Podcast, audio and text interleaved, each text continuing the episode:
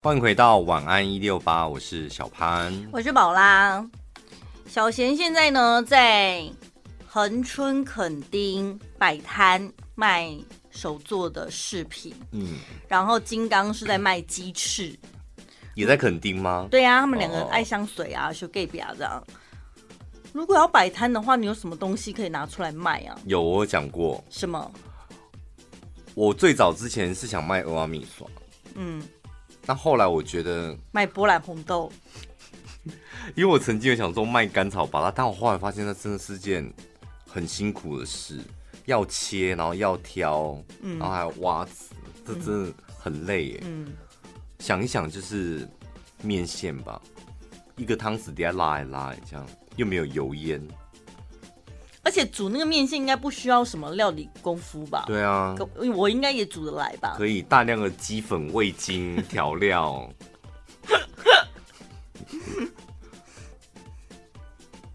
那个黄黄的面线是不是就是鸡丝面啊？不是不是，面线是面线，鸡丝面是鸡丝面。那他们为什么长得一样？我也觉得一样哎，而且我觉得吃起来口感也一样。对啊，所以不就是砍鸡鸡丝面砍鸡就变面线了？是啊，当然不是，真的不是。面线是面线，鸡丝面是鸡丝面。就台湾人就真的很喜欢把这些面食类搞得很复杂啊。米苔木还有粗的跟短的。还有一种透明的，哦哦哦，你知不知道？然后咸的、甜的，嗯嗯。我今天然后米线、米苔目，我真的搞不懂，它到底是什么东西？就是，而且面线还有白色跟黄色的，白色还有分没味道的跟咸的。面线黄色的面线，就是蚵仔面线那个，我说长得像鸡丝面的。然后另外还有猪脚面线，就是白色的啊。就我那天去餐厅啊，然后就看到他们有。干的鹅啊面线，这个点不点？他说这我们师傅很少做，因为很麻烦。然后今天有，你们要点吗？嗯。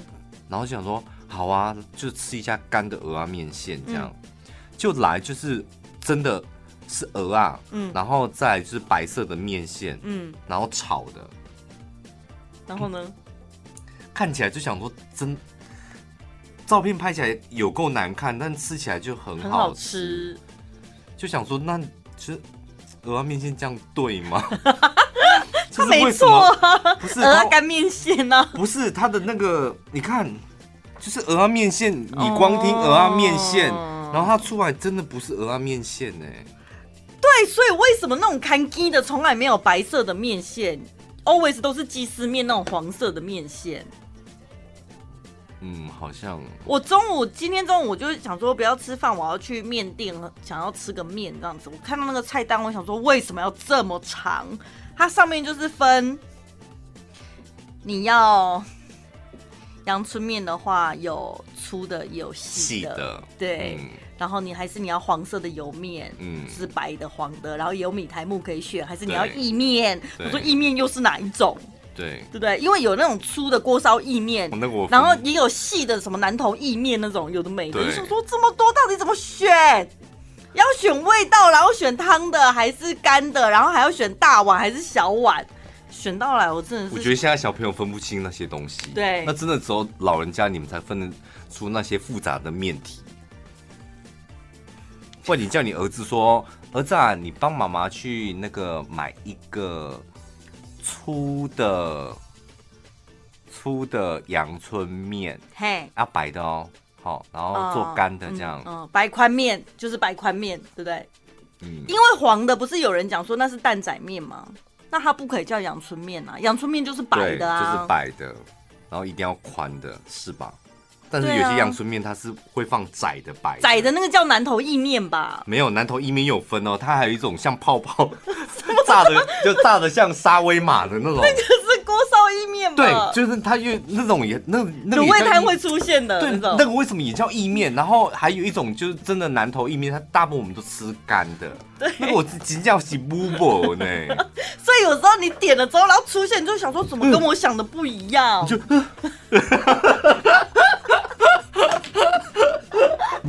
真的，我觉得政府要规定好，比如说阳春面，你就规定一个面体，这样阳春面你吃到细的面，我还吃过黄色的阳春面呢。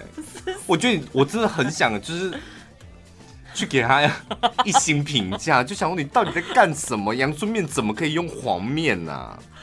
黄面，黄面就是蛋仔面。哎、欸，等一下，阳春面，我觉得阳春面不能够用黄面呢、欸。阳春面应该就是白的啊。对啊，但是我觉得政府就是没有把这种东西规定好，所以导致有人在那边乱搞啊。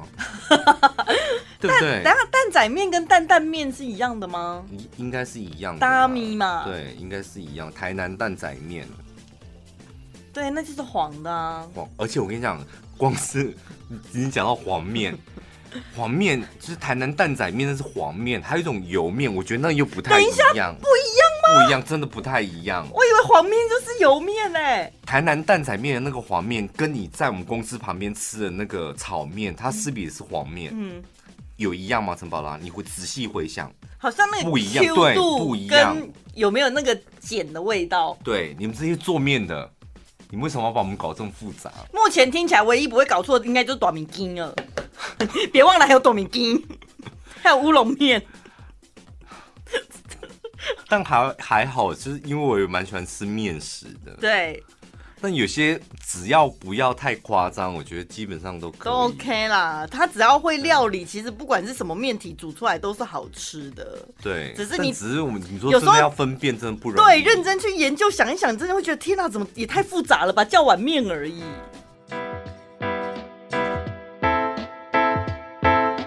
想要有情调，先得要有香调。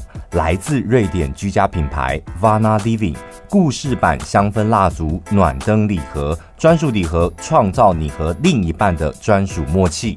只要打开 Vana Living 复古暖灯，特调的烟草木、高纬度的松树香气，结合光影，短时间就能营造愉悦舒适的幸福空间。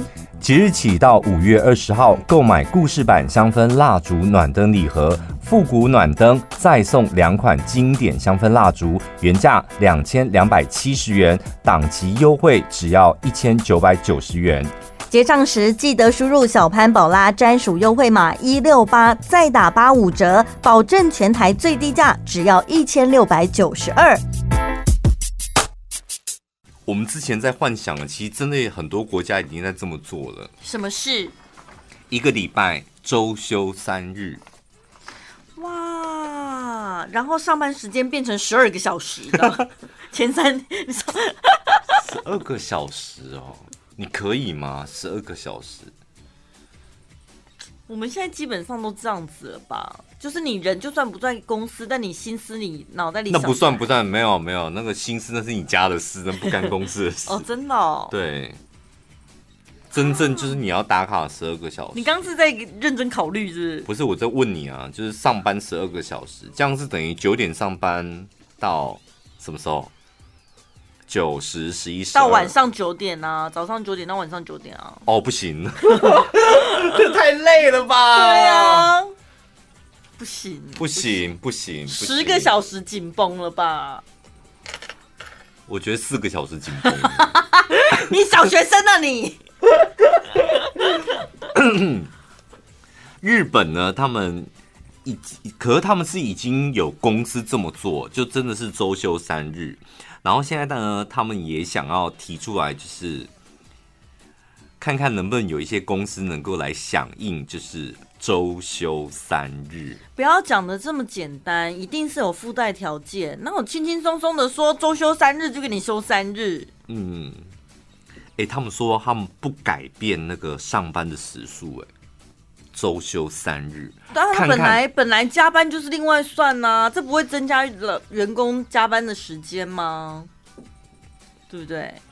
或者是私底下就是传赖啊、信件往来干嘛更频繁什么的？英国有百分之六十四的公司，他们一个礼拜是工作四天，嗯，然后呢，他们有研究，他们觉得这样子员工的工作效率反而提高。纽西兰也这么做，他们在二零二零年的五月也提出周休三日的构想。你看哦，薪资不做任何的更动，这样。他如他们说，如果呢可以让生产力提高的话，也会考虑就是其他的分公司。只是周休三日。你要吗？我要啊，当然要啊。节目多录一天哦。不要，我觉得给别人主持吧。哪有人这样的？好你看你想的这么轻松，不是有这么多人想主持，干嘛硬是要我们？我们就主持一到五就好了，六日就给别人嘛，对，不对？给崩就变啊，还有志龙啊。对啊，对啊。六，他就六跟日同时段呐、啊，就同样的人，这样就好啦。但我觉得周休三日真的非常好，我觉得我工作效率一定会大要进。对，我觉得周休三日跟周休二日，我个人我觉得我的产值是一模一样的。嗯，搞不好会更好，整个人更有动静、嗯嗯，更有干劲。这种感觉就是因为你压缩了工作工作日嘛。对啊，工作时间变少了，但是你工作其实内容是一样多，就很像你看过年前、年假前，或者是你排假要出国之前，你会有一个错觉，就是说我为什么每次休假前就特别忙碌？其实不是，是因为你开始在压缩自己，在有限的时间之内要把所有的工作进度完成。所以这种是有工作的吗？你知道公司里面有一些人他是没什么工作的，你也知道吧？对。他看似他只是手指头在动，但事实上他没有在做任何的事。就他一整天他都不做一件事，也没有人会发现。嗯，对于这种人，那不就他大赚特赚？他连演戏那一天都不用嘞。他不管周休几日，他都没差啊。他上班就是演戏，演假装在工作，还可以让他少演一天。对啊。哎、欸，你们公司有那种吗？啊，他的工作就是演戏，每天都在演假装，每天都在演上班。你话题怎么会突然跳到这边来？我真的好讨厌这种人，真的有这种人呢。因为像我，我的像我自己的工作方式是这样，就是我一天大概认真工作，我有算过，大概就三个小时。嗯，很认真的，就是加起来大概就三个小时。但我觉得我这三个小时，基本上我可以把我要做的事情。做完，然后我觉得够了。嗯，但我真的有眼睁睁的看过有一些人，你何时何地看他屁股都坐在椅子上哦。你看我常常不是自己走来走去，倒个茶聊个天啊，吃饭晚一点回来这样。我看有些人他真的可以坐在椅子上，就除了尿尿起来，然后其他时间他都坐在椅子上。我偷偷观察过，嗯，我都想说天哪。你这真的是就是很尽心尽力的在演一个薪水小偷哎，所以你这样做了七个小时好了，六个小时你到底做了什么事？零，零，产值零。那怎么办？旁边的人看了你就也只能气在心里啊。尤其是像我们公司的隔间很残忍，以前早期是那种 OA 办公室，一人一格，对，两三个人一格。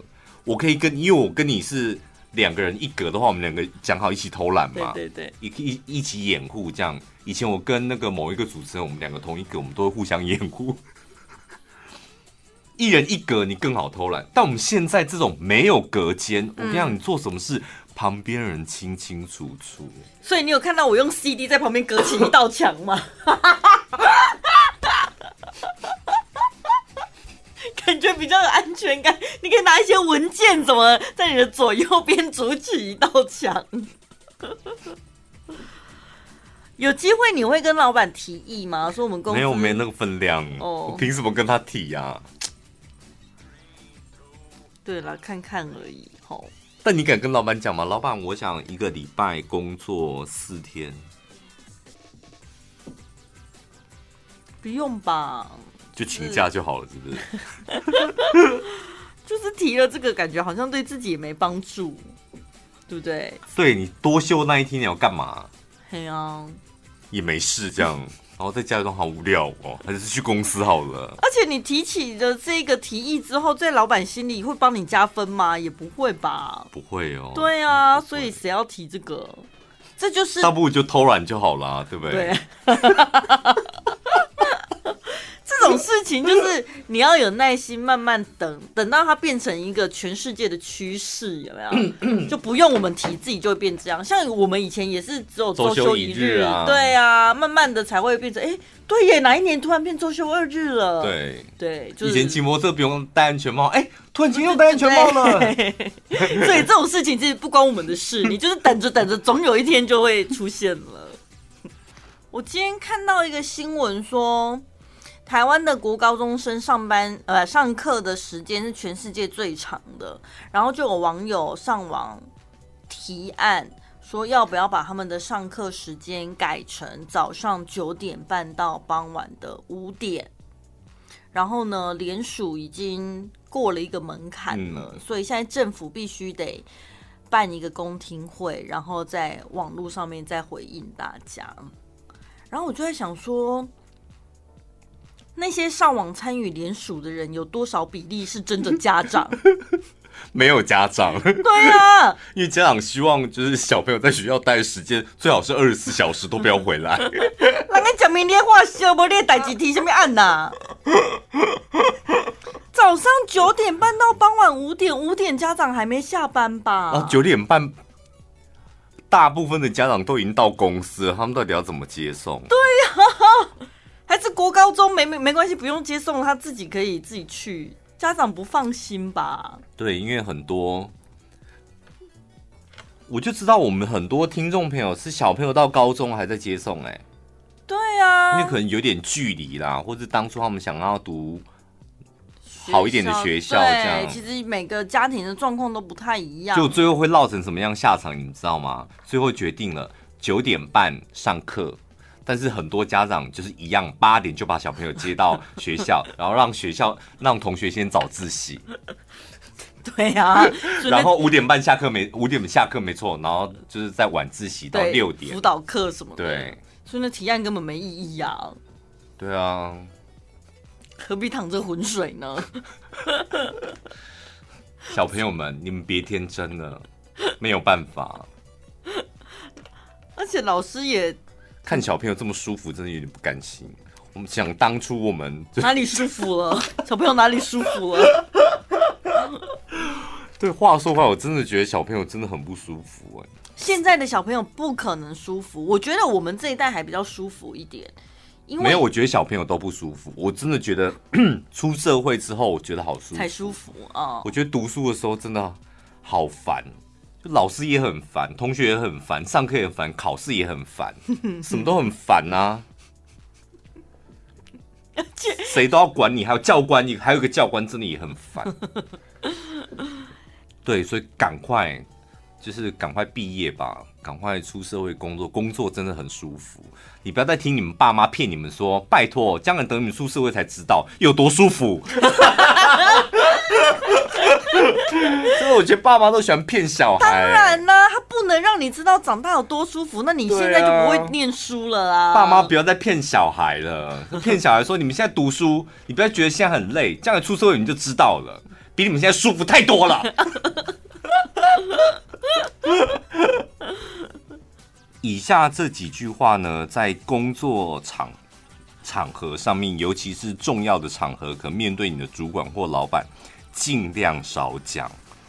乍听之下感觉好像无害，但事实上对你没加分，甚至有可能会扣分。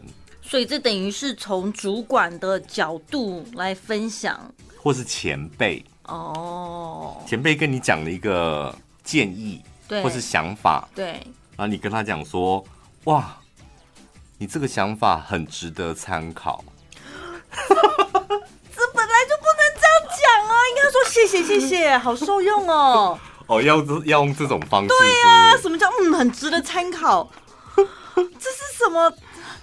对，真的明星呢，要立马说学到了一课。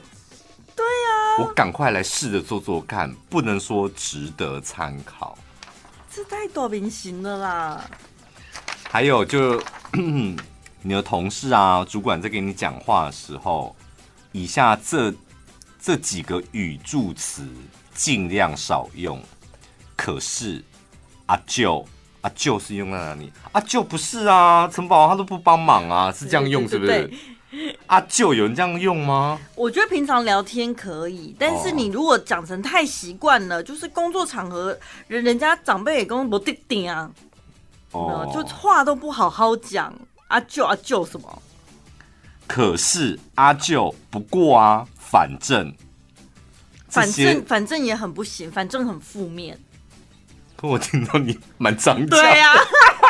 因为我是个很负面的人，就是很不积极啦，应该很不积极，嗯、然后不愿意改变现况或面对现实。啊，反正上面就这样子啊，嗯、上面就这样交代啊，啊，反正反正有交差就好了，反正我已经有弄好啦之类的。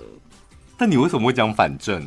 就口头禅哦，口头禅。可是阿舅不过啊，反正这其实都是日常生活的口头禅。但是工作上面讲话是不是真的要连用字遣词都要稍微斟酌拿捏？嗯、再来改天，改天，改天见，改天约，改天吃饭。这跟那个打发不熟的朋友是一样的道理，是不是？尤其下次约，尤其你做业务的，你如果要跟客户讲。就是约好签约或者是什么看产品干嘛的，改天是哪一天？积极向上的应该就立刻就约好时间了吧？啊、不然就是不要约嘛，你干嘛讲出一个改天？对啊，所以好像搞画下一个句子。怎样？你觉得客人是这样很随时都很闲，等你来找他，是不是？所以改天这个字应该要改掉，不太好。嗯、第四个，我不会，这不能讲哦。我不会，这你也很常讲啊？有吗？你很常讲，这我就不会啊，我就不会啊。哎呦，我不会不能讲，是不是？就是不会就讲不会。所以我老常我老是常讲我不会，你听了不会不爽吗？说你看这数字的东西，我真看不懂哎，我不会，不会交给你吧。这还好，这费用你就算吧，我不会算这个，因为我跟你的工作上没什么交往。哦，如果你是我的员工，可能早就杀了你，拔舌头啊，剁手指头，拔指甲之类的。那怎么办？不能讲我不会。那你希望听到什么回答？我要用什么来取代我不会？就想出一个解决方法，不然我我那那所以我会，先我来做，是不是？好好，那我试试看。这样可以吗？有比较好吗？我试试看。好啦，好多了啦。Oh, 我觉得比我不会就是好好多了。好，我试试看。再来，我会努力。我我会努力，蛮好的啊，不好吗？我会努力，跟我试试看不是差不多的意思？哎，他说啊，你看你回答说，嗯，我会努力，有着什么意思呢？搞不好我做不到。他说：“假设你要搭飞机出游，然后你问机长说：‘机长，机长，请问一下，这架飞机是去冲绳吗？’机长说：‘我会努力。’ 所以你你应该会很害怕吧？去去冲绳，飞去冲绳有这么困难吗？对不对？你你心里应该会 always 会说。”不对啊，你不用努力没有关系，就给我开到冲绳就好了。所以同样的，就是你的工作可以这样类比的吗？就是不要把话说死啊！你交办给我一个任务。我很害怕，我没有办法完成，所以我就说我会努力。努力不就是基本的吗？努力把工作完成就基本。为什么要把它讲出来？就是我会努力。所以怎样？你平常没有讲我会努力，你都没有在努力，是不是？就是那遐想空间太大了。但是这份工作，我可能对我来讲是一个很大的挑战。我已经。就是给台阶下了没有，对，对，我已经没有，已经心里就是没有把握，说我真的可以完成。我只好说我会努力呀。但是你总不能一接到任务的时候，立刻就跟老板讲说，这我好像办不到，这不行吗？就先做做看，但是我又不要把话说死，说死不要说没问题，交给我。哦、这这种话可能没有把握。但是我觉得老板会喜欢把话说死的人。那、啊、但万一我没完成呢？没完成，你就是提出一个解决的办法、啊。再做啊。哦，两天后或两个礼拜后，问题出在哪？我再用另外一个方法，我上次那个方法不对，这样我觉得老板应该会比较喜欢这种。所以台阶应该是后面才拿出来，你不能一开始就把台阶拿出来了，对不对？我觉得自己搬台阶给自己下，这就是一个不对劲的事情，因为人家看得出来。就像我叫刚刚叫你们说不要再传留言了，我不想再看，就是因为就留言真的太少。就是自己搬台阶给自己下，我觉得会被人家跨跨卡丘。台阶应该是旁人搬给你的吧？啊，因为都没人搬呢、啊。当然，谁叫你是员工？你是员工，你还渴求谁搬台阶给你下？永远都只有我们这种做员工搬台阶给主管或老板下。哦，我们没有资格拥有台阶，没有。那你觉得职场上跟人家讲说辛苦了这件事，这句话是 OK 的吗？这同样是主管可以讲的啊，主管跟老板讲，主管跟老板就敷衍你了，所以一定会讲这三个字，因为他们不知道讲什么啊。也不知道你这么努力要干嘛，所以 那所以呢，就是我下个月也不能多赚一百万呐、啊，那不知道讲什么，那也也不开心，就知道讲说辛苦了，真的。所以你听到你的老板跟你讲辛苦，你真真的不要开心，那是因为他真的不知道讲什么，所以只好挤出辛苦了。所以下对上也不能说辛苦了。当然啊，你跟你什么时机可以跟你的主管讲说辛苦了？就是可能。下班的时候，或者是老板准备要走了，就哦，老板拜拜，辛苦喽。有一次，我觉得你真的没有被 fire，你知道的，你知道谢天谢地耶。你到底凭什么跟老板讲辛苦了？老板是最不辛苦的，好不好？老板还干得比员工辛苦，真是老板也太太可怜了吧？那如果真的我已经要下班了，可是老板却还在公司，那我跟他说拜拜，不能说辛苦了吗？你就跟他讲不能啊，就是老板再见了，再见就好了，oh, 辛苦什么？哦哦哦，对啊，只有老板有资格搬台阶给你下，还有讲辛苦的敷衍你，你小职员没有资格。那同事之间互讲辛苦可以的，啊，同事之间、呃、同辈当然可以。同辈你要怎么讲啊？就啊，反正我也不会啊，怎样？啊、改天喽，改天约哦。啊、同事之间要怎么讲都还可以，平辈之间就没有关系。没有同事之间讲改天会很不爽哦。就比如说，哎、欸，那这个专案我们什么时候来讨论一下？改天呢、啊？改天有空啊，好不好？改天有空我们一起来讨论呢。这应该是跨部门的时候，那个部门的人互相讨厌，就是这样。不是有时候你就真的很想用这些字啊，来修理一些同辈的同事。那改天再讨论啊，没有这个我就不会啊。算了啦，反正就是这个也不重要。就你就故意用这些字眼来修理一些同事。哦，所以有些人开会讲出一个烂东西的时候说，说哇，很值得参考哎。对。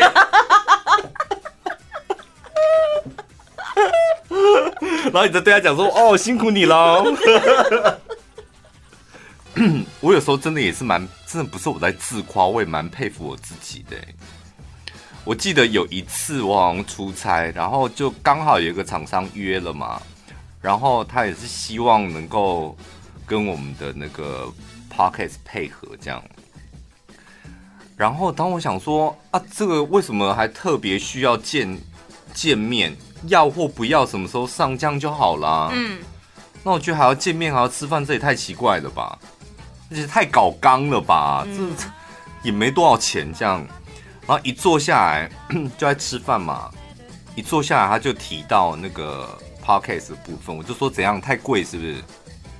你该不会觉得这样太贵吧？然后他就愣住这样。嗯，然后说。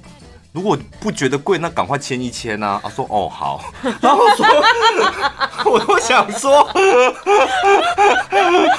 啊，你就好了，何必还约这么一招呢？”有不是，他心里一定有一套他的剧本，他觉得可能谈生意，你不觉得有些人谈生意就习惯，好像要花个一两个小时，甚至是为期一周、好几天，哦、然后好好的有点你来我往的拉锯，然后牵成了，他的内心成就感才会大啊！哪像你这么干脆啊？好像是好，好像是老老一辈的，他们喜欢那种。高杯那种，对，就会觉得客户的心态一定会想要多凹点优惠。对啊，我给你预算呢，嗯、所以我们两个应该要交往一下啊，就是你来我往啊，很开心啊，嗯，敲敲酒杯什么的。而且约一个饭局，前面呢先花一点时间，好不容易两个人达成共识的时候，刚好开酒，然后举杯庆贺庆功这样。签约愉快，这样。没有那回事啦，又不是什么一千万的约，真的，我觉得一千万以下都不需要这样子，背的背，boy 的 boy 啊，就是太贵就想办法去筹钱嘛，啊，不然呢，我就是能不能降，就这样。所以那个人签了嘛，对不对？他已经下签了，啊、他想对他愣住哎、欸，那个人你也认识啊，这么有气势的人，他突然脸就，然后我就看到旁边的助理这样。而且重点是他助理跟我讲说，而且你讲那句话真的好绝哦，就是问他说怎样是觉得太贵是不是？然后他一个大老板，他当然不能在我们面前说，对我觉得太贵，会觉得没牌面。他说不不是不是这个问题，我说那就赶快签一签啊。就他老板娘只好说好，老板娘就是个爱面子的人。我真的很好奇，那他内心的剧本是什么？找你出去，我才不，我才不关心呢。生意的往来就是这样哦，尽量节省时间。你给我钱，我帮你赚钱，然后大家就是以。和乐融融就这样，这不最好最完美的结果了。内心剧场他都不需要。为什么一定要花时间高博？哈，你把这些高博的时间省下来，你可以多签好几张。我们多想，我们多想怎么样把那个东西介绍好，嗯，对不对？那不是更、啊、更实际吗？啊、对不对？不要浪费时间在那些你来我往上面。情感的那个交流有时候太多，反而难做事。对不对？两个人有交情了，嗯，哦天哪，我光想都头好痛。有交情的，真的尽量不要做生意，哦、对不对？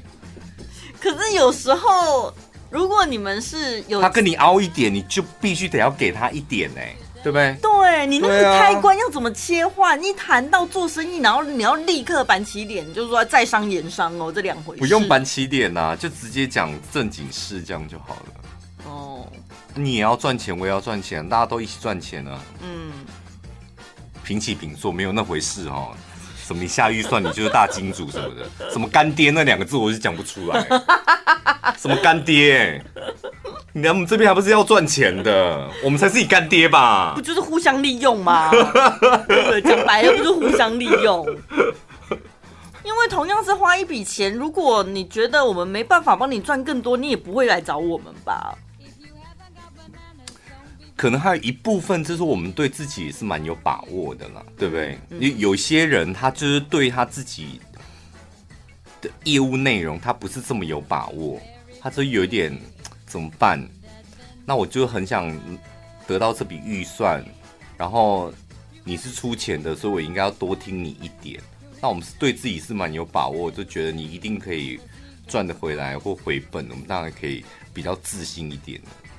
或者是会不会有可能这个剧本是他对于我们的服务内容，他有很多的想法跟意见，嗯，所以他特别找你去，就是想要跟你聊一聊。这个就是凹啊！什么叫想法意见？合约上都写的很清楚，做什么事啊？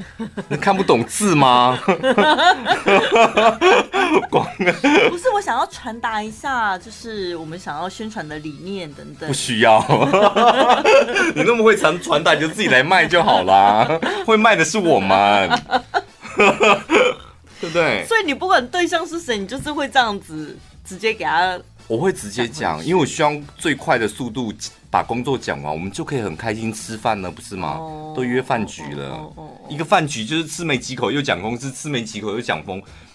对，那好烦哦。我有一次就讲说，我们真的不要这样，就是。因为我有胃食道逆流，所以这样子我也很难受。我们就先讲完，五分钟就解决了，然后开心的吃饭，就专心的好好吃饭，真的这样子干净利落多了。对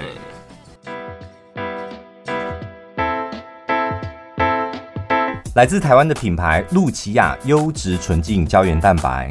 严选日本百年大厂 Nippon 胶原蛋白原料，经过八次转换酵素水解，三十分钟内快速吸收。小分子鱼类胶原结合优质植物蛋白，每天只要一包，七天明显增加皮肤紧实度与保水度。母亲节加码回馈，露琪亚优质纯净胶原蛋白，购买三个月份再送一个月，只要两千九百四十，结账输入小潘宝拉专属折扣码一六八，再折一百元。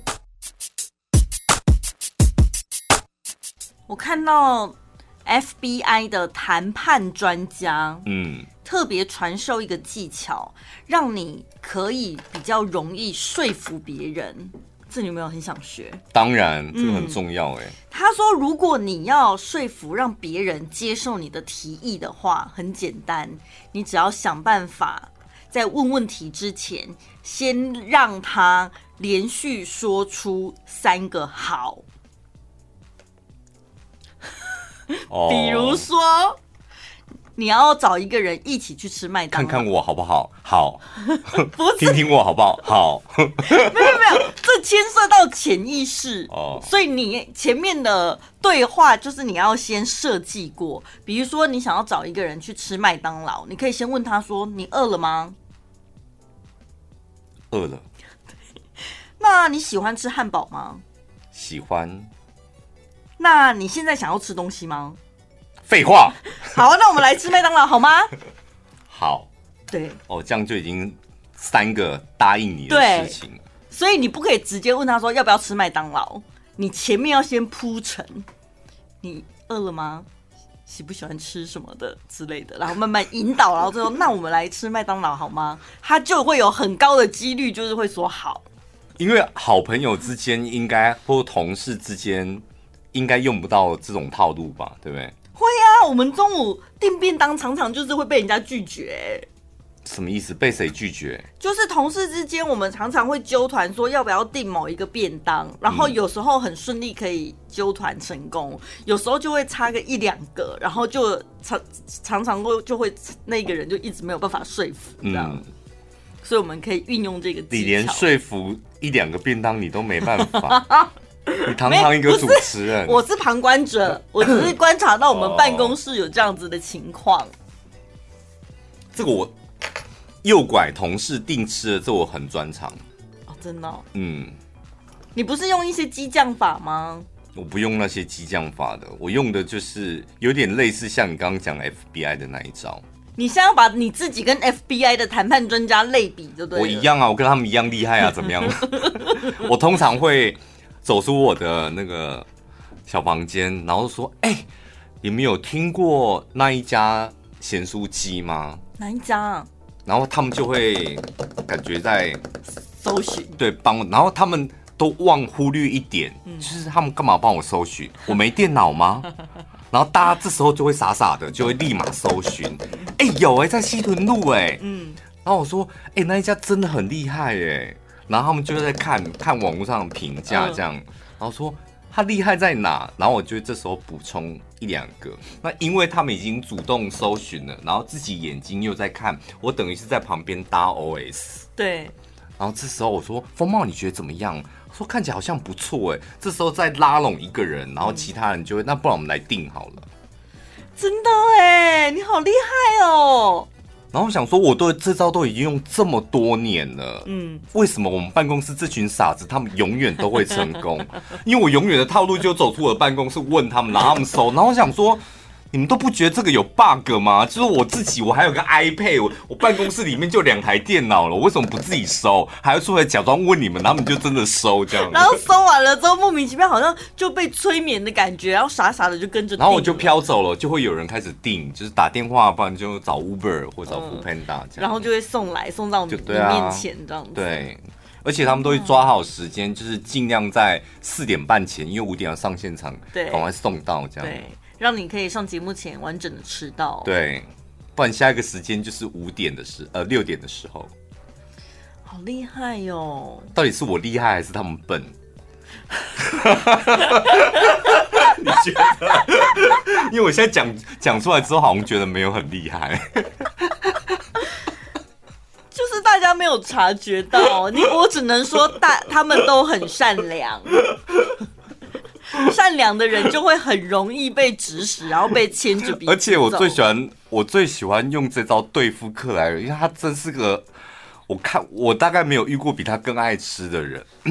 因为我只要走到他的旁边，把我的手机拿起来，比如说某一家蛋糕店这样，我说：“哎、欸，你看，你知道这一家吗？”嗯，那你知道很奇怪，我基本上我问他哪一家。他永远都可以说出来，我知道，我不知道他到底是真知道还是给球，你知道？他永远都说我知道。那我说这家好像真的不错，然后说好像听说不错，然后过我回我办公室过没几分钟，他说那你要订吗？我说好，那我们一起来订，因为这样就可以 share 掉运费。所以群众是很容易被煽动的啊。嗯所以人家会说媒体带风向，它不是没道理，是真的带得动的哎。当然啦、啊，我们每天节目不就在带风向吗？不是你听节目不被带风向，那多无聊啊！嗯嗯，你就是放松，你现在放松，放松，然后丢掉你的判断能力，都不需要那些听我们节目，就是得要轻松放松，然后听我们讲什么，然后我们现在牵引着你，好来。然后我们再往西往东，嗯，然后跳下去，再游起来，好。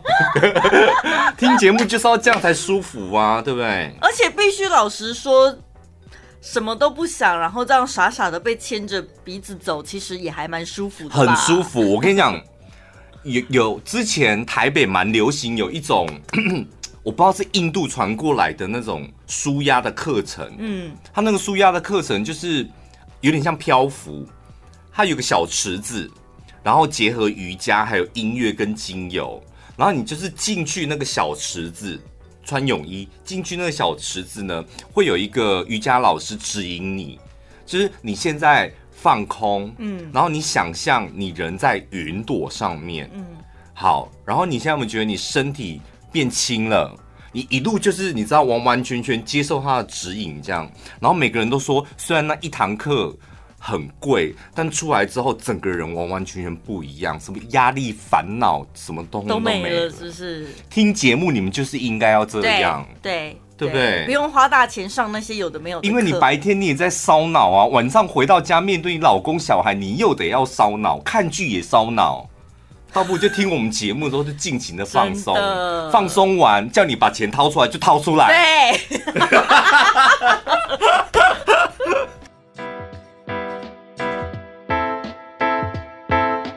Snug 抗臭清新内裤，保持私密处健康 pH 值。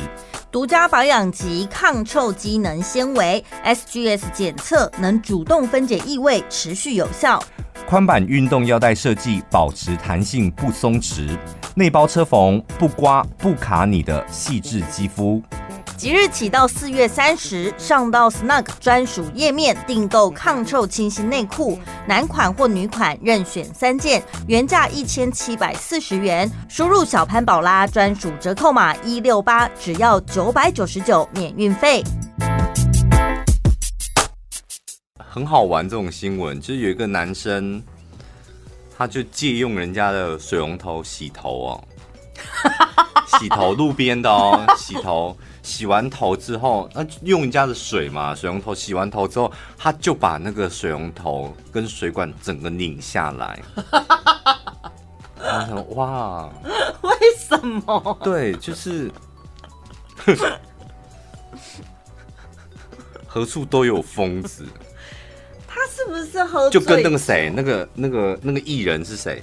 谁？跟毕书尽是同家。陈彦允。陈彦允有没有走在路上走一走，突然就把人家摩托车踹倒？嗯，那是真的，只有小时候才会干这种事吧？我我小时候也蛮常干这种事，就不知道就很真，然后脚也很真这样。但是踢倒脚踏车比较好玩吧？比起摩托车一台两台，如果是整排的脚踏车比较好，我以前都是踢倒同学，好可怕哦！以前我们在读书的时候，因为我们是那种大澡堂，大家一起洗澡。我很奇怪，我只要进去，然后看到有同学脱裤子、脱衣服脱得比我快，然后他一个光屁股露在我的面前，我就会用脚去踢他，欸，踢他屁股啊？对，我就用脚去踢，然后我不知道我要干嘛，然后说干嘛，我也不知道我要干嘛，但我就想用脚踢，而且有时候大部分那个力那个力道都没有抓好，嗯，然后都会导致同学在地上滚什么的，然后我就觉得好玩。直到我不是说有一年我们参加同学会嘛，然后不知道聊什么，然后说，那你现在还会踢人家的屁股吗？我说什么意思？他说以前我们在洗澡的时候，你真的很喜欢进去的时候你就踢人家的屁股这样，然后是同学都知道我喜欢做这种事。嗯，但是你当下其实没有意识的，当下就没有，你这真的就脚不受控制，就看到就想踢呀、啊，真的不知道怎么控制哎、欸。我不知道那个陈燕允是不是也是跟我一样，就是突然间就哑开。当然不太一样啊，他那个是有点喝酒，酒后失态了。但是你那个感觉是某一种，我是清醒的。对，可能是你知道，从天堂到妈妈肚子出生之前被下了一个某个指令。对，我觉得真的、哦、像催眠一样，有一个开关打开了之后，你就会忍不住想要做那个动作。我以前真的很坏，然后我就读书国中的时候看到看到那那一个同学，他现在在台中某知名大饭店当公关还是什么的。嗯，我以前也是，我只要看他吃东西，我真的就一把火就上来，因为我就是觉得为什么你像鱼在吃饲料？鱼。它真的我，它长得很像金鱼，因为我们家以前有养鱼，我就觉得它很像豆那种，你知道很肥的那种金鱼，呃、橘色那一种。对，它吃任何东西，我都会觉得它在吃饲料，然后我都会跟他说：“你不要再吃东西了。”然后它就是莫名其妙，然后我就会把它东西打掉，哎。然后我因此就是进那个训导处很多次，然后还被老师打巴掌。就是我想说，我怎么这么坏？为什么要打翻别人的东西？但是我真的那时候就是，我不知道这是不是一种以前以就就现在来讲，那就算是霸凌了。但是我以前真的没办法控制、欸，哎，就我看到平常跟他好好的、哦，他一吃东西我就一把火就上来，我真的一把火就觉得你干嘛模仿金鱼吃东西？然后就一把火，然后就会想把东西拍掉。好奇怪，而且金鱼到底怎么了？不是，我就觉得很讨厌。然后我跟你讲，后来我发现我们家四个小孩好像都会这样。我们四个小孩在家里的时候，我也会互相用这一招对付。像我就用这招对付我妹，然后我妹就会对付我大弟，我大弟就用这招对付我小弟。可是你们家最可怜的就是说发作的点不一样吧？发作点就要吃东西的样子很难看，我们就会整个人俩攻，然后就想把他东西拍掉。小时候我们就互拍东西，然后就常常家里面都会有哭声，就是又有个人的东西被拍掉，然后就会哭这样。那时候应该你们的家有个爱吃鬼还是什么的吧？我不知道、欸。现在搬家就没事了。现在回想，好险长大这些症状都没有。我要跟以前在学校被我欺负过的人，就我知道你还是我们的听众朋友，但忘记是哪一家饭店，跟你说声对不起。嗯。依现在来看，应该如果被我欺负的同学，应该都可以报警抓我，就是有点霸凌同学这样。但重点不是在。讲说我小时候怎么欺负同学，是如果你在读书的过程当中有遇到同学欺负你的话，记得不要忍气吞声，要跟家长或者是老师讲。对对，人难免都会有发疯的时期。我小时候的确很常发疯，长大之后就好了。那只有在主持节目的时候会发疯。还有听众朋友说，你是不是妥瑞氏症？因为没有办法控制自己的行为，可能也有一点，不是吧？可能没那么严重吧。妥瑞氏症的表现不是。对，我看过，他还他还是还有人什么会发出某一种特别的声音，他就没办法控制，突然间就发出那种声音，有点像是某个部分的肌肉，它是没不自由的那个抽动什么那一种。对，进电台的时候，我唯一用脚踹过的这种门。对耶，对，就是发脾气的时候自己在踹那个安全门，就那么一次，然后之后想说不可以这样，都已经长大了。我从小到大好像没有踹过任何东西，我也我小时候还欺负老师哎、欸，多小？你多小的时候你可以欺负老师？大概十六、十七岁的时候，还没十八的时候，把把老师。高中生啊，对，那时候还是可以把那那时候的行为归咎给那个叛逆期，可以吗？我就表面上是好学生，认真读书，然后私底下很常搞一些小手段整老师。那那我以前小时候真的好可怕，我现在回想起来，应该是血气方刚吧？对，我以我以前就是读书的时候，真的就像电影里面的那种，我在班上老师看我是乖乖的，然后也是蛮认真读书的，嗯，然后我一下课我就想东想西。什么叫想东想西？因为我们那时候是住宿嘛，所以。同学是住在同学宿舍，老师是住在老师的宿舍，然后我就会去查我的老师住在哪一格宿舍，然后譬如说就是会躲在山坡，我们住山上，查得到吗？知道啊，因为大家都在校园里走动嘛，嗯、所以你只要跟着老师就知道他进来他在哪一间，甚至有时候他们会晾衣服在阳台上面，他们真的就是惜家带眷就住在我们学校里面，嗯、很多老师是这样，嗯。然后我就会晚上半夜的时候去发射那个冲天炮冲，而且我那很厉害哦，我那冲天炮就直接对准他们家公寓，不都一格一格，我知道他家住哪一个，然后冲到他就出来为止。我想说好了，因为我现在睡不着，我希望你也醒来一下。小时候常搞那些有的没有的，然后老师就隔天。去班上就把我们班上一些成绩比较不好，然后还有爱闹事的同学，通通叫到办公室，然后我就在旁边冷眼旁观这一切。但你现在选择在这里公开这一切，是突然想到还是怎么样？有点想要忏悔？不知道哎、欸，就我也不知道。像你，你是从小就很乖的吗？就普普通通啊！我小时候那时候真的好可怕，真的就是个乡民德贵。我不知道我那时候可能真的是叛逆期，我的叛逆期来的很很晚，就是人家比如说国中，我好像好像我国中也就开始，就一路到那个。一路到那个五专的时候，还是我好像也是比较坏。我好像高中之后才那个，你也是晚晚叛逆，对不对？也是乖乖的。然后我我我最可怕一点是我回家都会演好和好儿子的戏，嗯，所以我的家人都会觉得我是很认真读书，然后很乖的孩子，嗯，我的爸妈，然后我的弟妹，到现在我在他们心目中的形象还是这样，就很听话的一个孩子。但他们殊不知我在外面就是你知道常搞这有的没有，但现在没有啦。那只有年轻人念书的时候，你最厉害的是你做了一些坏事之后呢，我都会推给其他同学。而且就算家长到了学校，家长还是会觉得是学校的错。对，没有。我从那时候读书的时候，我就很深刻的体悟到。